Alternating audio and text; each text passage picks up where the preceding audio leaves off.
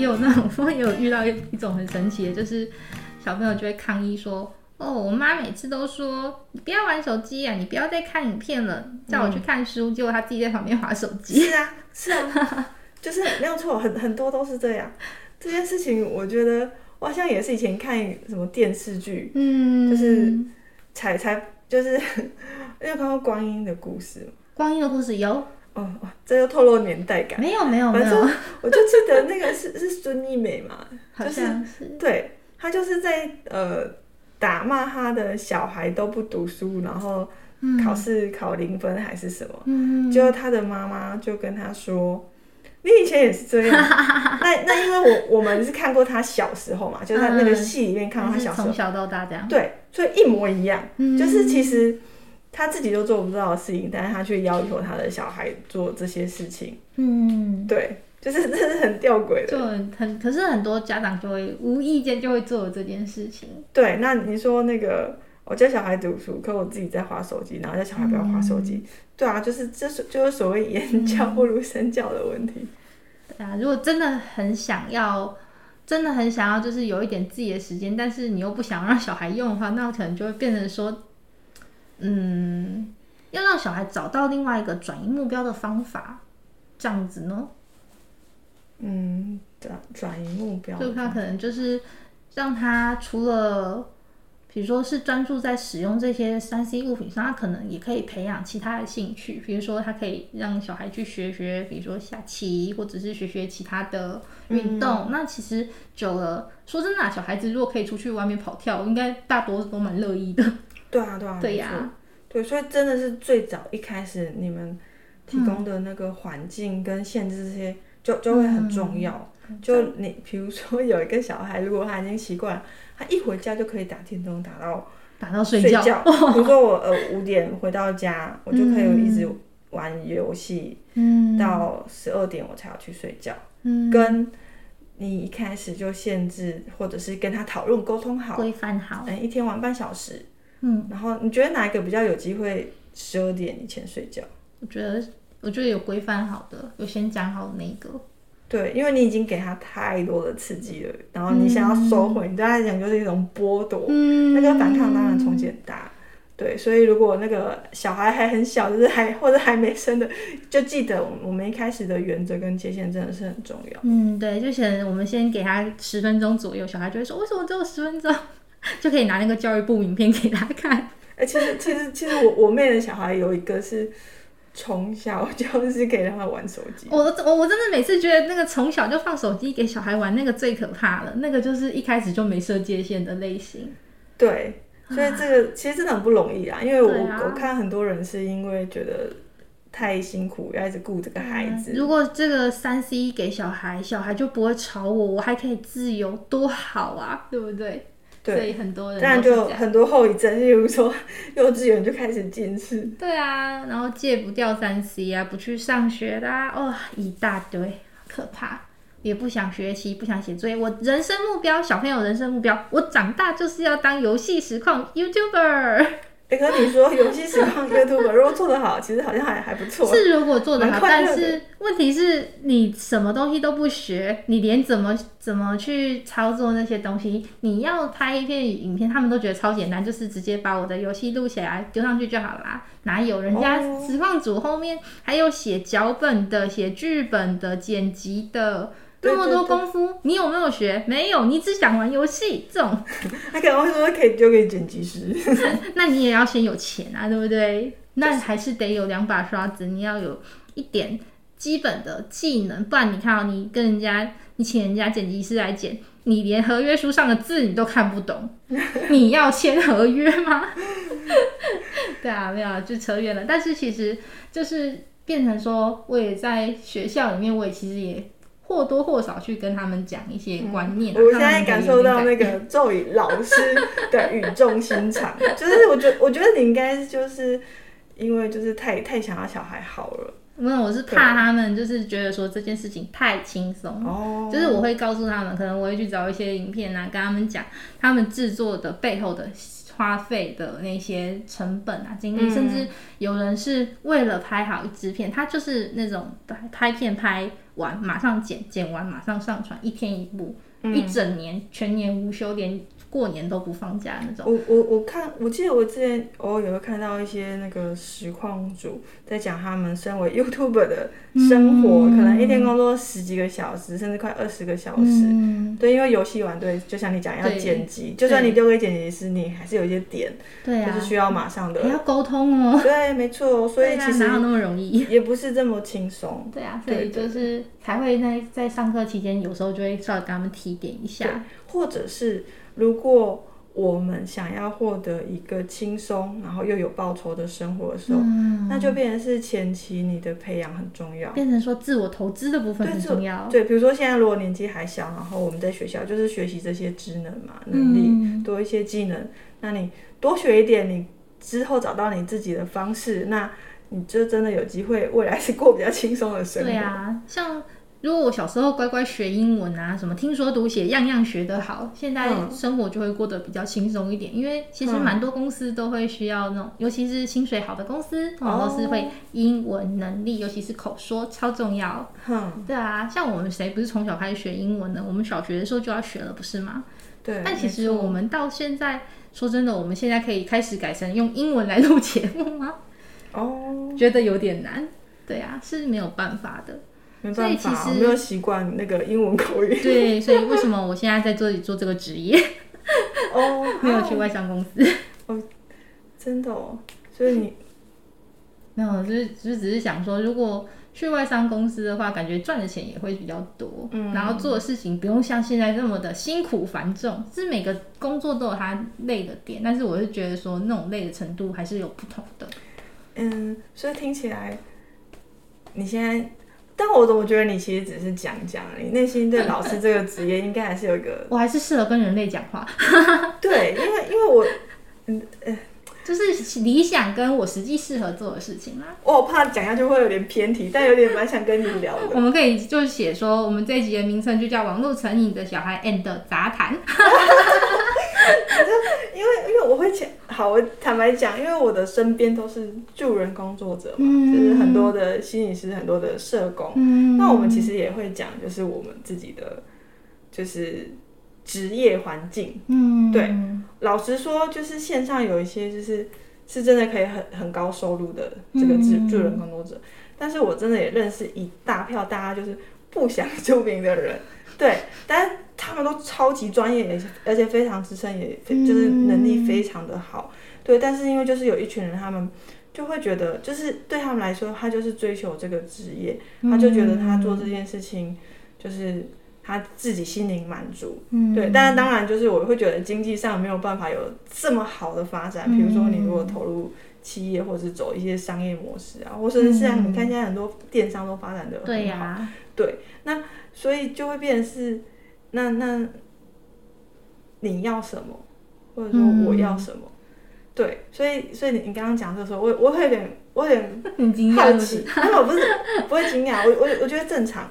对，有时候我们自己也会调侃说，哦，我们走错行了，都会这样。对对，但是认真的想想，好像其实我呃，当你有这个意识说啊，我走错行了，可是你依然选择在这里的时候，嗯。有多少是因为真的现实没办法而继续要当老师，还是有多少是因为你某某某个程度上还是喜欢这个领域，嗯、或者是他有一些追求，嗯，对，或者是他他可能满足你的心灵的某一块东西。那如果你说你真的要去外商公司，可能他没有那么适合你，或者是什么不知道，嗯、对，但是就变成是。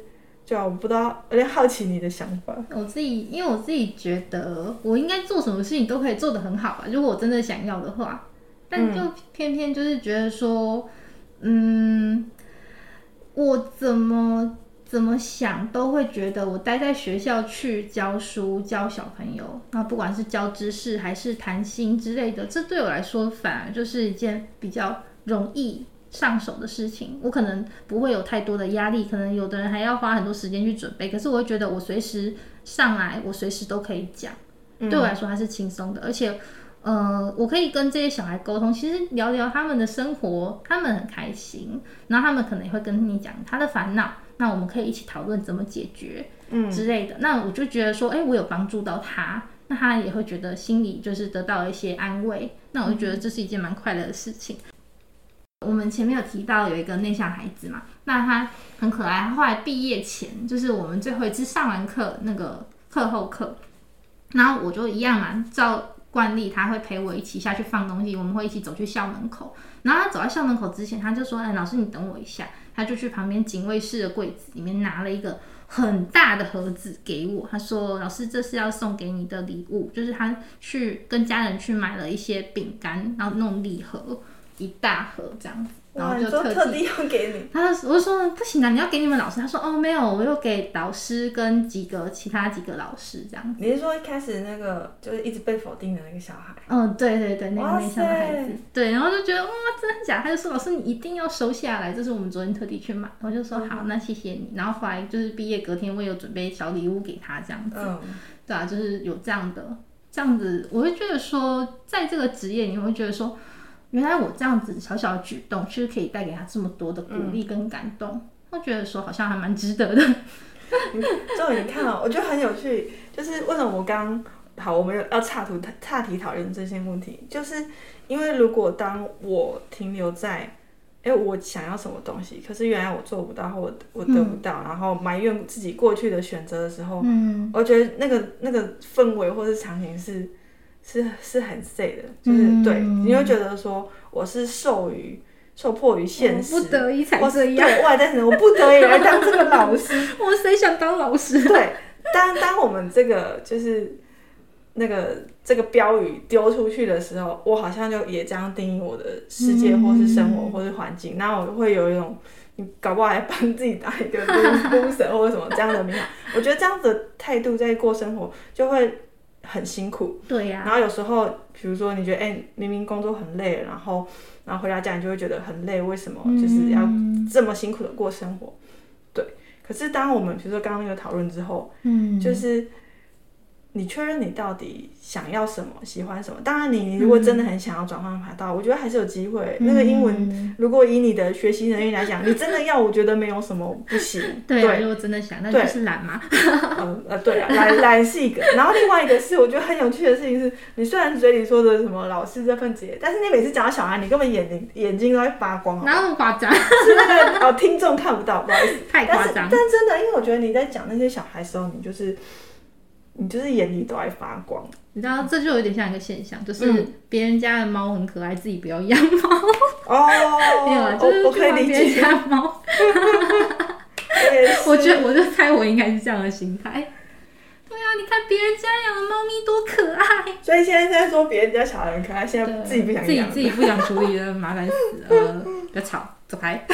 我可以，我我知道，因为我记得我以前有。哦，那个，那我这样我我们一直岔题，我记得我，我岔题，我记得我之前就是去去学画画的时候，然后我隔壁的跟我一起来的朋友也是一个小学老师，嗯，然后那时候不知道谁，就是某个学员带了他的小孩来，嗯，一个小学生就一直来缠着我们跟我们聊天，啊，真的假的？我就觉得很可爱啊，就是那个被小朋友喜欢，然后我那个隔壁的小学老师，就我那个朋友，他一直不想理他，先把他赶走，我完全可以理解。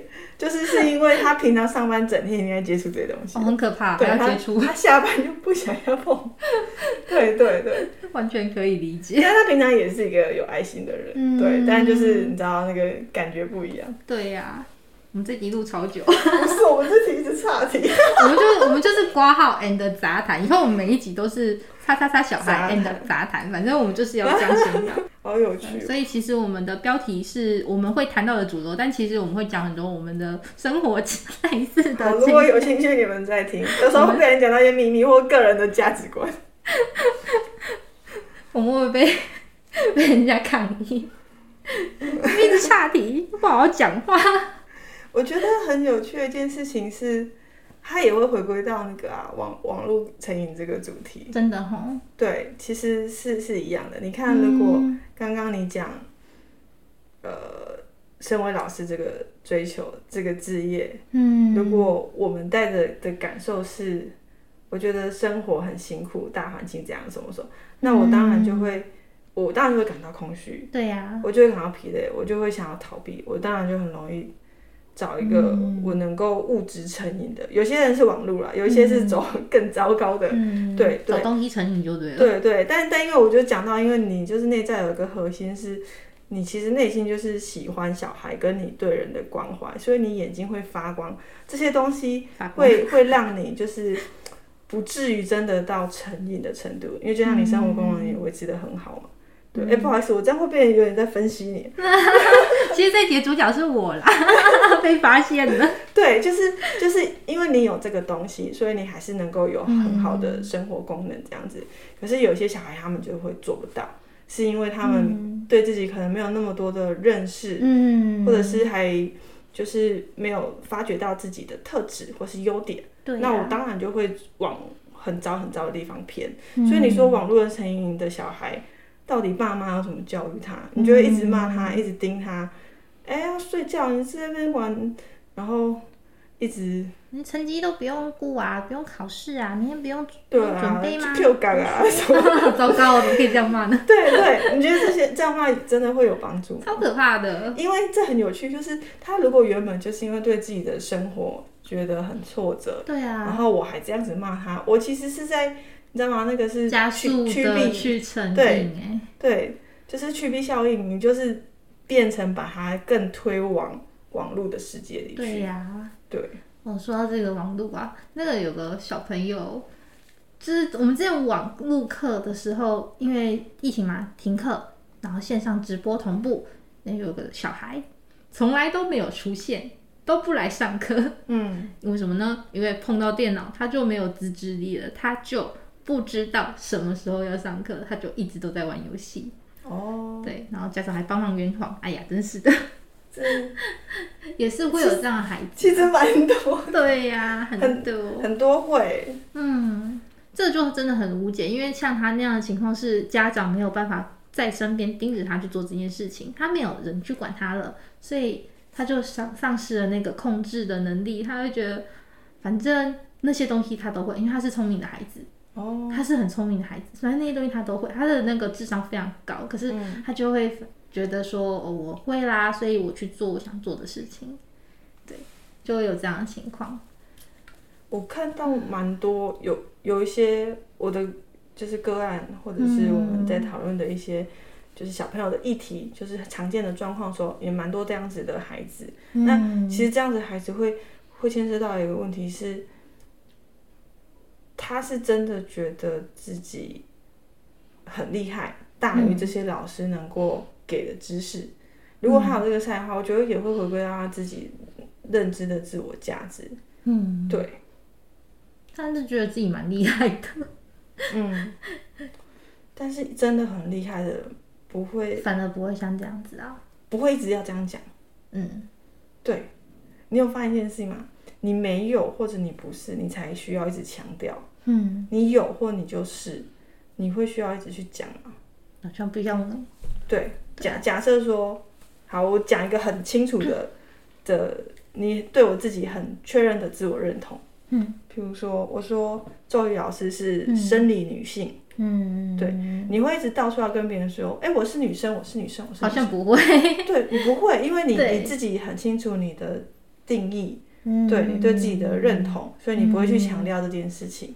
对，那可是如果是对一个稍微不太确定，然后有点争议的主题的时候，嗯，可是我想要证明我自己我是，可是我我又没有那么确定，因为你不确定，你没有把握，你才会一直讲嘛。嗯，可是如果你很确定的话，其实不需要一直去提醒，对对，因为你自己对自己的认同很很明确，你就不会一直一定要透过这种方式去让大家相信或知道。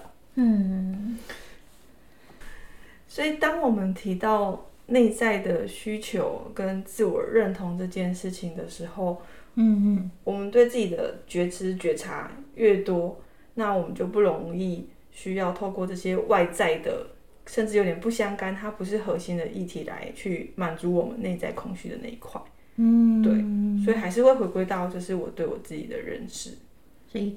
最重要就是要找到自己的定位，对自己有更多的认识，那其实就比较不会容易去沉迷在任何的事物里面。对，没错。那如果你其实是就是是为了帮助某个人，比如说成瘾的是你身边的人或者是亲友，那我们要做的其实反而是可能是陪伴他，或者是帮助他去了解他自己。嗯，嗯，因为其实我们很难察觉自己到底是一个怎么样的人啊。就算照着镜子，然后那看半天，都觉得我就是长这样，我就是这样的人。可是其实透过别人、旁人对自己的评价啊，就是你会对自己有更多的了解跟认识。